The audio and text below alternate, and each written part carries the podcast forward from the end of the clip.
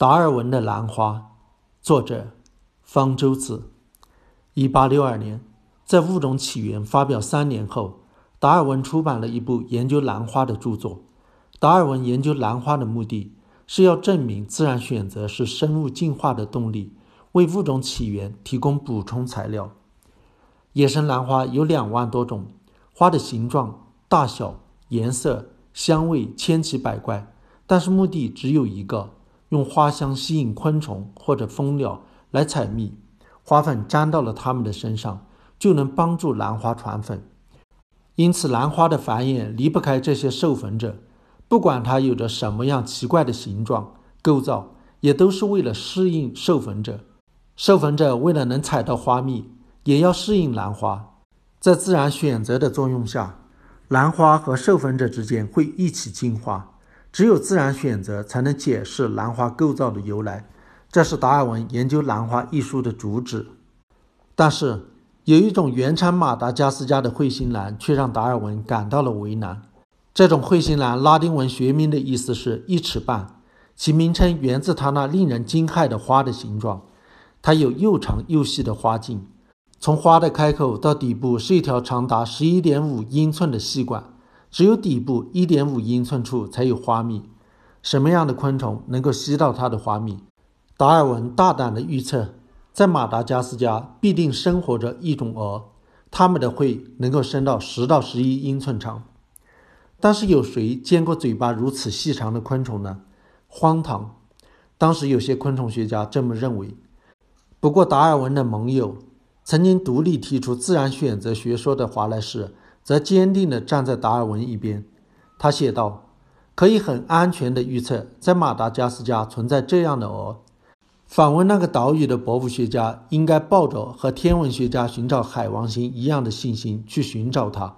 我斗胆预测，他们将会同样成功。”1873 年，著名博物学家赫曼·缪勒在《自然》杂志上报告说，他的哥哥曾经在巴西抓到过会长达25厘米的天鹅。说明达尔文的预测并不那么荒唐。一九零三年，这种鹅终于在马达加斯加被找到了，一种长着二十五厘米长的喙、像小鸟一样大小的大型天鹅，它被命名为“预测”。这时候，距离达尔文做出预测已经过了四十一年。纽约的美国自然历史博物馆正在举办达尔文其生平和时代的展览。最后一个展品就是成功的证明了自然选择学说的预测能力的彗星蓝和天鹅的标本。我虽然早就知道达尔文的这个著名预测，但是在看到有着如此细长的喙的天鹅标本时，还是感到了惊骇，不能不感叹进化之奇妙。达尔文之所以敢于做出这个令人惊骇的预测，是因为他深知自然选择的威力。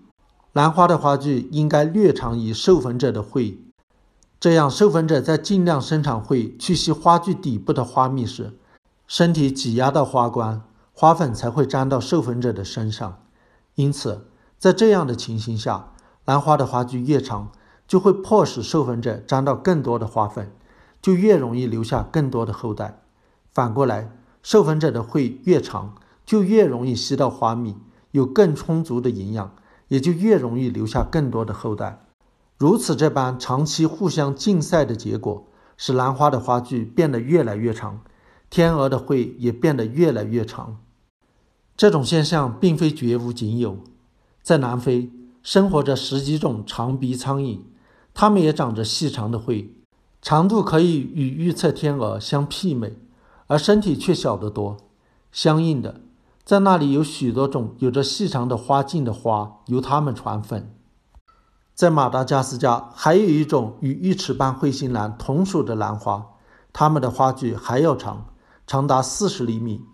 一九九一年，美国昆虫学家基因克里茨基学达尔文做出预测，在马达加斯加还存在着一种未知的大型蛾类，其喙长达三十八厘米。